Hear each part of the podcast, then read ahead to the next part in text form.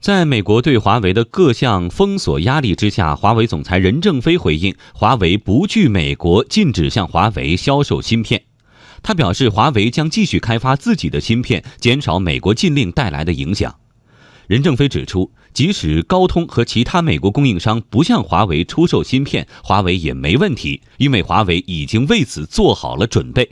美国对华为的讹诈和封锁受到了 A 股市场的强力反击。昨天 A 股市场中的华为概念股集体大涨，兴森科技、实达集团、华天科技等更是强势涨停。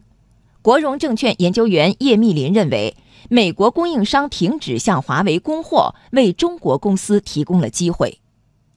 如果要是美国真的是长期实施这一战略的话，那么对于华为整个的一个供应链来说的话，会有一个重构的这么一个过程。当然，重构的这些受益的公司是不是都在 A 股的上市公司，应该来说还不能确定。但是他们确实有国产替代化的这么一个预期。如果要是市场的话，一旦对这些公司进行更加的关注的话，那么这一个行情的话，很有可能继续演绎下去。但是从另外一个方面，我们也可以看到，因为华为毕竟是一家全全球化的一个公司，除了从美国获取订单之外的话，还有像欧盟啊，像其他的国家，其实都是有的。具体还要看华为内部对于相关的产品的这么一个需求，根据需求，它会权衡分配它的供应链的一个体系。所以说，后续我们还值值得去深度的一个跟踪和关注。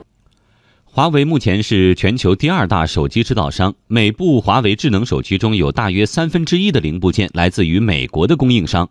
特朗普的禁令阻止了美国供应商向华为供货，也将影响超过百亿美元规模价值的收入。